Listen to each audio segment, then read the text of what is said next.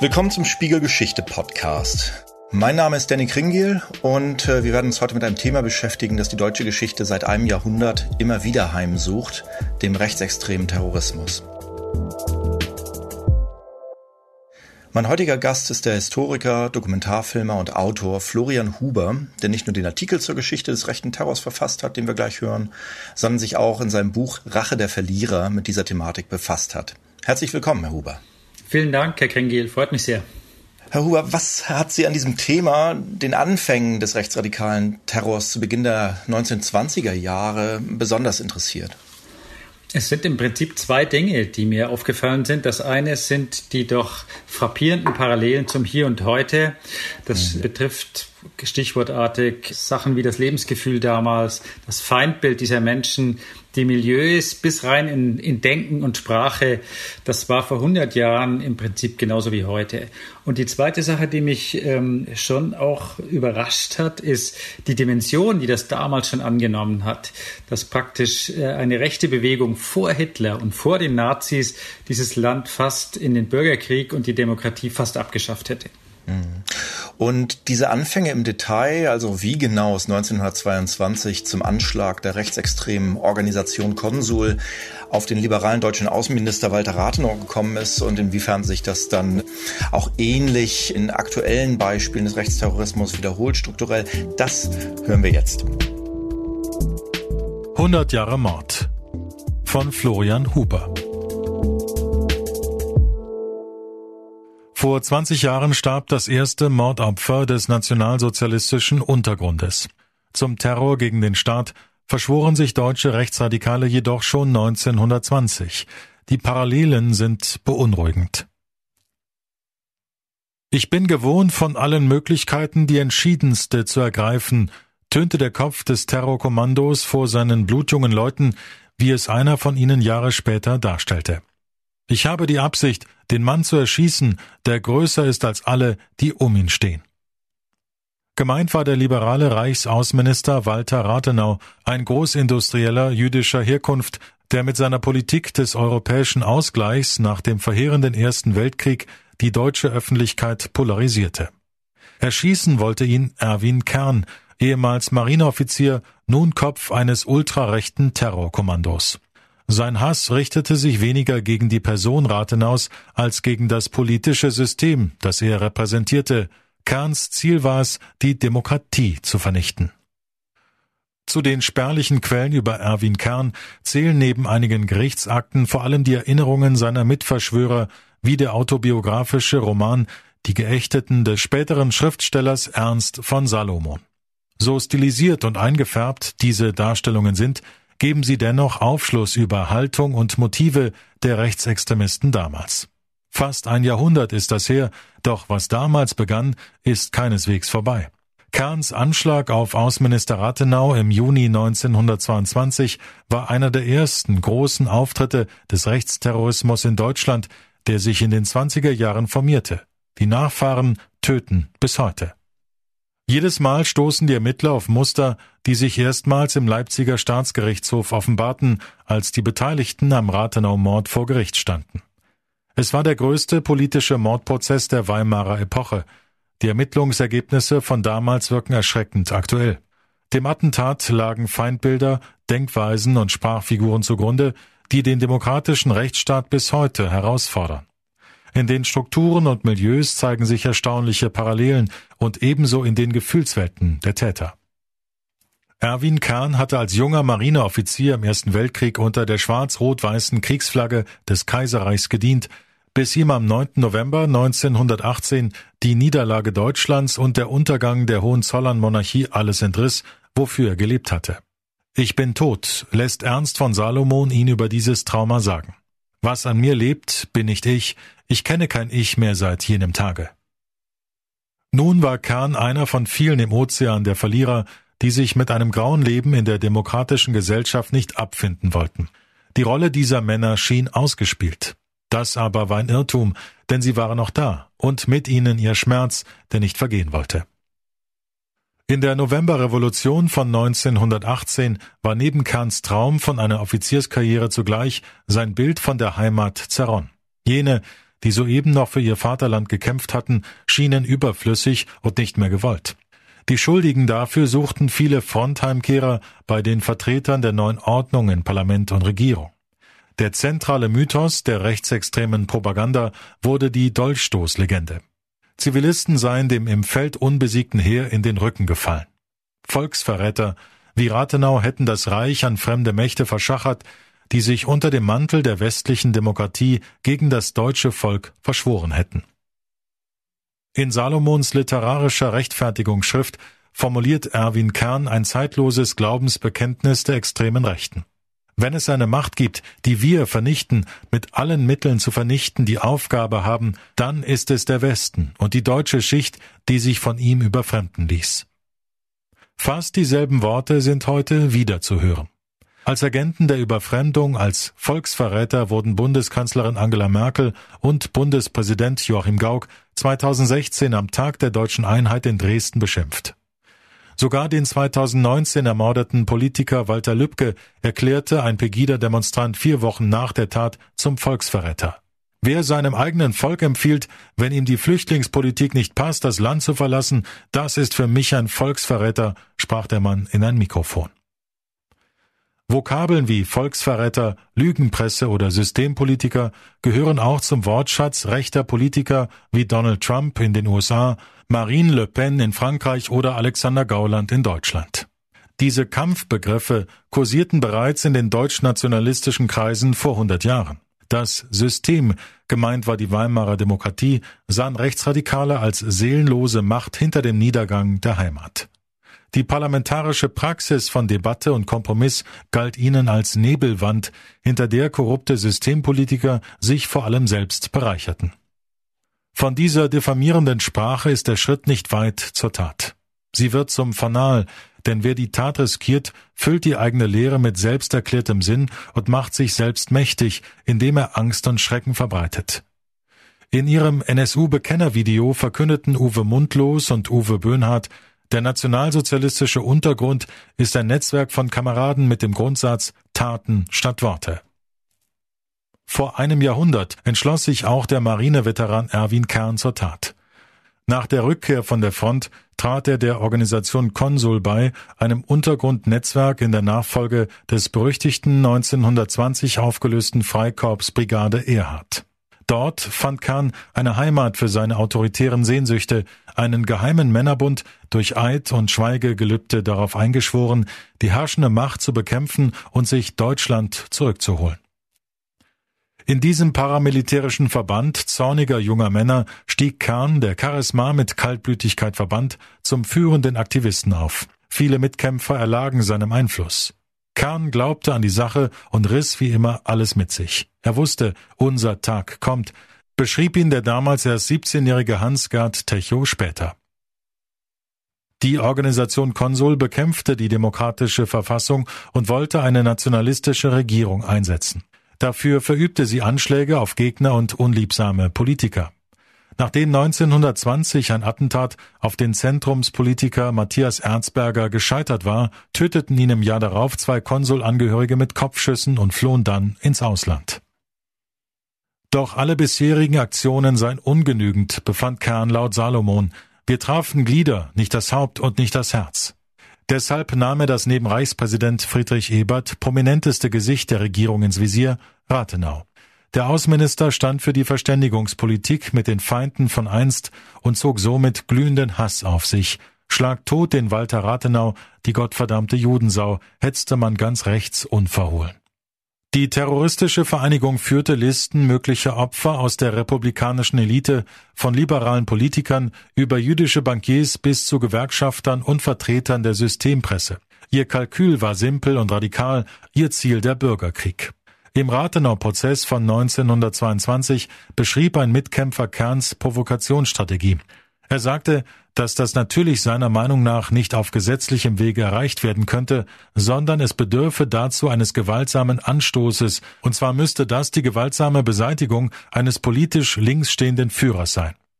Das Konsulstaatenheer sollte dann den Bürgerkrieg niederschlagen, die Demokratie abservieren und Deutschland in eine rechte Diktatur verwandeln, so der Plan. Politische Gewalt, um einen Umsturz zu erreichen. Diese Logik verbindet Erwin Kahn mit Rechtsextremen von heute.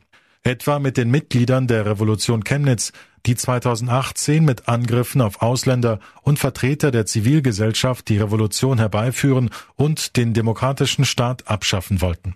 Oder mit der mutmaßlichen Terrorzelle Gruppe S, die im Februar 2020 enttarnt wurde und offenbar eine Anschlagsserie auf Moscheen in Deutschland plante, um eine Kettenreaktion bis zum Bürgerkrieg auszulösen. Diese Unterfangen scheiterten. Der Attentatsplan von Erwin Kern hingegen funktionierte 1922 wie ein Uhrwerk. Das Untergrundnetz versorgte die Terrorzelle mit Wagen und Waffen, stellte Kuriere und Quartiermeister ab und schickte immer wieder Geld. Bis zum Morgen des 24. Juni 1922. Fahren Sie los und machen Sie das besprochene Manöver, rief Kern dem Komplizen am Steuer seines Wagens zu so beschrieb es später der Oberreichsanwalt in der Anklageschrift gegen den Fahrer Ernst von Salomon und elf weitere Mitbeteiligte. Am helllichten Tag, mitten in Berlin, feuerte Kern mit der Maschinenpistole auf den ahnungslosen Rathenau in seinem offenen NAG Cabriolet. Der Minister starb noch am Tatort. Die Nachricht jagte durchs ganze Reich. Während der politische Betrieb in Berlin zum Erliegen kam, strömten in vielen Städten Menschen auf die Straßen, lieferten sich Gefechte mit der Polizei und machten Jagd auf rechte Politiker. Bürgerkrieg lag in der Luft. Für einen Moment schien sich Erwin Kerns Mission zu erfüllen, wie er sie nach Salomons Darstellung beschrieben hatte. Den ersten Schritt zu tun, die Bresche zu schlagen. Wir müssen abtreten in dem Augenblick, da unsere Aufgabe erfüllt ist. Unsere Aufgabe ist der Anstoß. Ganz ähnliche Ziele verfolgte der rechtsextreme Attentäter von Christchurch, der 51 Menschen tötete. Die Schockwellen meiner Tat werden noch über Jahre Politik und Gesellschaft in Atem halten, so schaffen sie genau jenes Klima von Angst und Veränderung, das wir brauchen. Das hoffte er kurz vor seinem live gestreamten Mordfeldzug am 15. März 2019. Seine Taten indes ließen die neuseeländische Gesellschaft eher enger zusammenrücken. Auch in Deutschland besannen sich einst die Menschen nach dem Rathenau-Mord, in dem sich Millionen auf den Straßen von ihrem Minister verabschiedeten. Nie fanden in Deutschland so viele zu einer Demonstration für die Demokratie zusammen. Kerns Umsturzvision war gescheitert. Nach einer Verfolgungsjagd durch halb Deutschland starb er im Schusswechsel mit der Polizei, sein Mittäter erschoss sich selbst. Ein Polizeifoto zeigt die beiden im Tod vereint nebeneinander im Turmzimmer der mittelalterlichen Burg Saalek. Zeugen vernahmen laut Bericht der Kriminalpolizei Halle einen letzten Ausruf Wir wissen, wie wir zu sterben haben, wir sterben für unsere Ideale, unsere Nachfolger werden sich einstellen. Zwei dieser Nachfolger lagen 89 Jahre später tot nebeneinander in einem Wohnmobil, nach einer Verfolgungsjagd mit der Polizei töteten sich die NSU-Mörder Böhnhardt und Mundlos. Der Prozess gegen Beate Zschäpe und NSU-Unterstützer ließ viele Fragen offen, vor allem die nach dem Netzwerk, das den Tätern ein Leben im Untergrund ermöglichte. Auch 1922, im ersten großen Rechtsterrorverfahren um den Mord an Walter Rathenau, verhängte das Gericht zwar harte Strafen. Ausgeklammert blieb jedoch die Rolle der Geheimorganisation Konsul, die der Demokratie den Krieg erklärt hatte. Wie im NSU-Prozess spielte auch damals im Urteil keine Rolle, dass es nicht nur Einzeltäter gab, sondern eine organisierte Kampfbewegung gegen den demokratischen Staat. Damit war die Chance auf eine entschlossene Verteidigung des Rechtsstaates gegen die Feinde der Republik verspielt. Die Mitglieder der Organisation Konsul wurden nicht weiter verfolgt. Viele schlossen sich der nationalsozialistischen Bewegung um Adolf Hitler an, die wenige Jahre später die Demokratie tatsächlich zertrümmerte. Einige Stunden nach Rathenaus Ermordung drang ein Student in den Plenarsaal des Reichstages vor, in dem gerade noch das Weimarer Parlament getagt hatte, und legte einen Eichenlaubstrauß in den Sitzreihen rechtsextremer Politiker ab für die Verteidiger deutscher Ehre. Die Bänder zeigten das Schwarz-Weiß-Rot der alten Reichsflagge Unwillkürlich drängen sich hier die Bilder der Randalierer auf, die unlängst mit Reichsflaggen die Treppen des Reichstagsgebäudes stürmten. Auch die ratlose Empörung gegenüber der nie endenden Herausforderung von rechts hat vor einem Jahrhundert Ernst von Salomon vorweggenommen, indem er dem Terroristenanführer Erwin Kahn die Worte in den Mund legte, was uns bewegte, werden Sie nie verstehen. Sie hören den Spiegel Geschichte Podcast. Ich bin Danny Kringiel und zu Gast bei mir ist heute Florian Huber, Verfasser des Textes, den wir gerade hörten. Herr Huber, warum ist der Fall der Organisation Konsul und des Rathenau-Attentats heute noch besonders relevant? Also die Organisation Konsul, das war ja im Prinzip ein deutschlandweites Netzwerk aus Veteranen und Rechtskonservativen oder auch sehr rechten, Rechtsextremen, die alle das gleiche Motiv hatten. Sie wollten im Prinzip die Demokratie abschaffen und eine autoritäre Regierung. Und ihr Motiv war, sie fühlten sich von diesem Deutschland, von diesem neuen Staat, von der Demokratie verraten und ausgestoßen. Und dieses Gefühl, nicht mehr dazu zu gehören, im eigenen Land, das ist im Prinzip eine, eine Parallele zu dem, was wir heute auch haben. Und wenn wir über den Rathenau-Mord speziell sprechen, ähm, dann sind das vielleicht zwei Aspekte, die das besonders ausmacht. Zum einen war Rathenau für diese Menschen eine Symbolfigur der Demokratie und des neuen Systems. Und den wollte man treffen und ein, ein Signal, ein Fanal, wie man sich immer ausgedrückt hat, zu setzen. Und das Zweite war, es sollte nichts weniger sein als ein Aufruf zum Bürgerkrieg. Und beides sind Dinge, wenn Sie an den Lütke-Mord denken, äh, wenn Sie an diese Bewegung wie Revolution Chemnitz denken, die tatsächlich äh, vor 100 Jahren ganz genauso schon vorweggenommen worden sind. Hm. Also die Parallelen, die fallen ins Auge. Der Rechtsterrorismus zieht sich tatsächlich durch die deutsche Geschichte. Aber mh, hm, hat sich, äh, wenn man jetzt über diese 100 Jahre schaut, an der Qualität des Terrors von rechts auch etwas grundlegend verändert? Also mir fällt vor allen Dingen auf, es ist heute wahlloser geworden. Also wenn Sie sich anschauen, wie war das vor 100 Jahren? Wer waren denn die Opfer?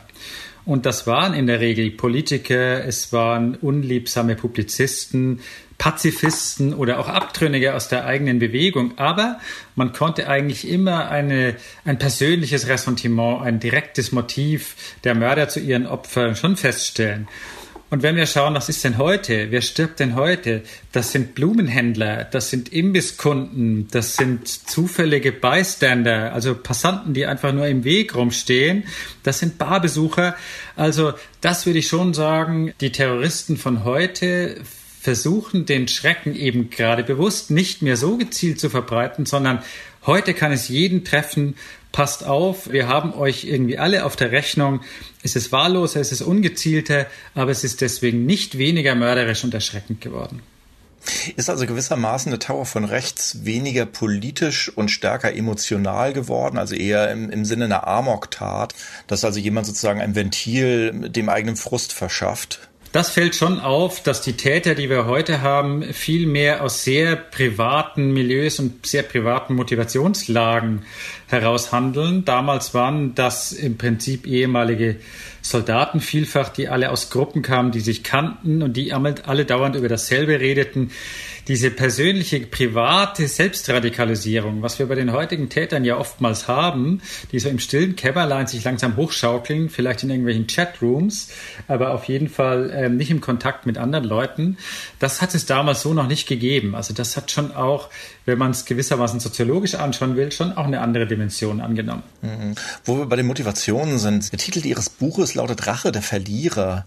Da dreht es sich um die Entstehung des Rechtsterrors in Deutschland vor allem. Wenn man das jetzt überträgt auf aktuellere Fälle, also etwa auf die NSU-Taten. Was könnte man sagen, hatten die NSU-Terroristen Uwe Mundlos und Uwe Böhnhardt verloren, dass sie zu ihren Taten getrieben hat?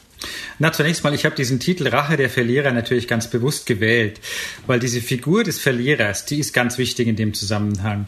Was sind das für Leute? Das sind in aller Regel sind es Männer, muss man zunächst mal sagen.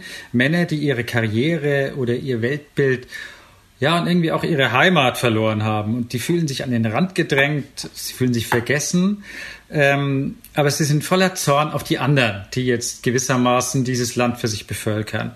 Und das trifft in der Tat äh, natürlich auch auf Uwe Mundlos und Uwe Böhnhardt zu.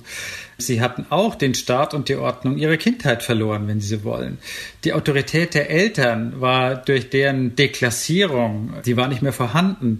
Und am Ende hatten sie letzten Endes sicher auch nicht das Gefühl, in dieser Gesellschaft einen Platz zu haben. Also insofern wenn Sie das unter Verlierern verstehen, dann ist, gibt es eine ganz klare Linie von den Verlierern von damals zu denen von heute, ja. Eine Entwicklung, die jetzt in den letzten Jahren auffällig ist, ist, wie Schlüsselbegriffe mit NS-Vergangenheit, etwa Überfremdung, die Lügenpresse oder Volksverräter, ganz stark wieder auf dem Vormarsch sind. Was, äh, glauben Sie, sind aus historischer Perspektive die Schlüsselfaktoren, die solchen Worten jetzt in Analogie wie damals in den 1920er Jahren bei der Organisation Konsul auch Taten folgen lassen könnten? Ja, also in der Tat, das war schon auffällig zu entdecken, dass diese Begriffe wie Lügenpresse, Systempresse, Volksverräter, das hat es damals alles schon gegeben und das wurde permanent im Mund geführt. Und genau das ist vielleicht der Mechanismus, der das erklärt. Der häufige Gebrauch dieser Begriffe ist eine Waffe an sich. Äh, wenn Sie sich anschauen, Rathenau wurde nur noch der Volksverräter Rathenau genannt. Erzberger, der Finanzminister, war nur noch Erzberger, der Totengräber. Und irgendwann, diese ewige Wiederholung wird irgendwann normal. Und es wird selbstverständlich, die Leute so zu nennen. Und es wird auch überzeugend. Es wird ja nicht ohne Grund sein, warum der so heißt. Und das ist ja genau genommen ein Grundprinzip aller Propaganda. Man wiederholt so oft es geht Unwahrheiten, Unschärfen, auch Lügen, bis sie irgendwann der Wahrheit gleichen. Das heißt also, Sprachgebrauch und Sprachmissbrauch, das ist was, was ganz deutlich auch die Hemmschwelle zur Gewalt senkt diese Diskurse, in denen diese Schlüsselbegriffe entstehen, die äh, ja in denen kristallisieren sich auch immer bestimmte Stimmführer heraus. Damals in den 1920er Jahren war das äh, Erwin Kern bei der Organisation Konsul. Was sind Ihrer Ansicht nach entscheidende Eigenschaften, die Menschen zu Stimmführern solcher rechtsgerichteten Bündnisse machen?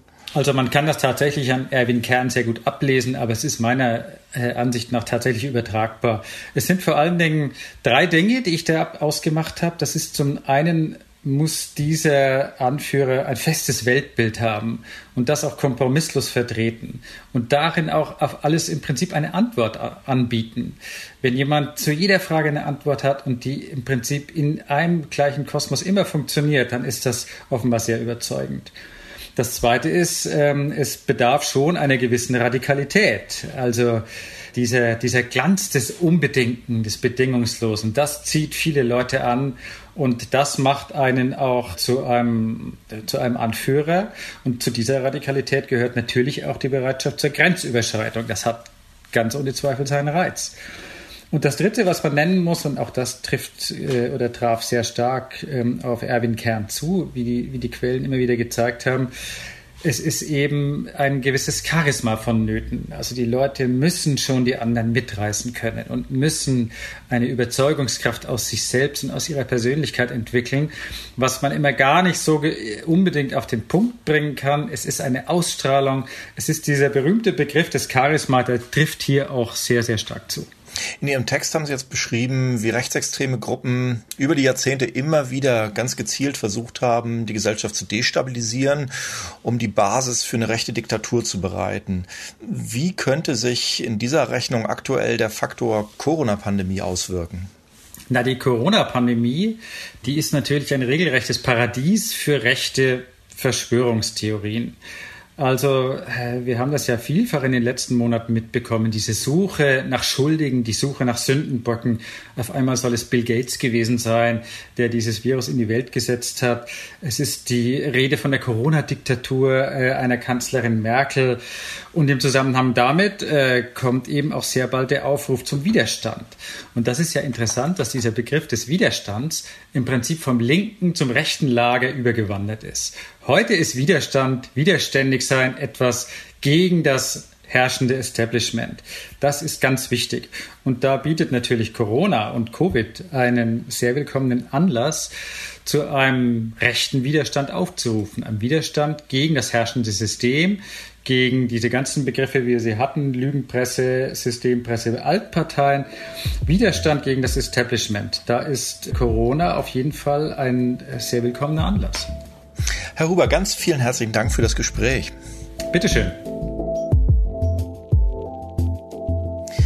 Und danke auch an Sie, dass Sie mit dabei waren bei unserem Podcast. In der nächsten Folge werde ich mich mit meiner Kollegin Marianne Wellershoff über einen tragischen Teil ihrer Familiengeschichte unterhalten. Die Ermordung ihrer Tante, der Pädagogin Elisabeth von Tadden, durch die Nationalsozialisten. In ihrer Recherche fand sie mehr über den NS-Spitzel heraus, der ihre Tante damals denunzierte.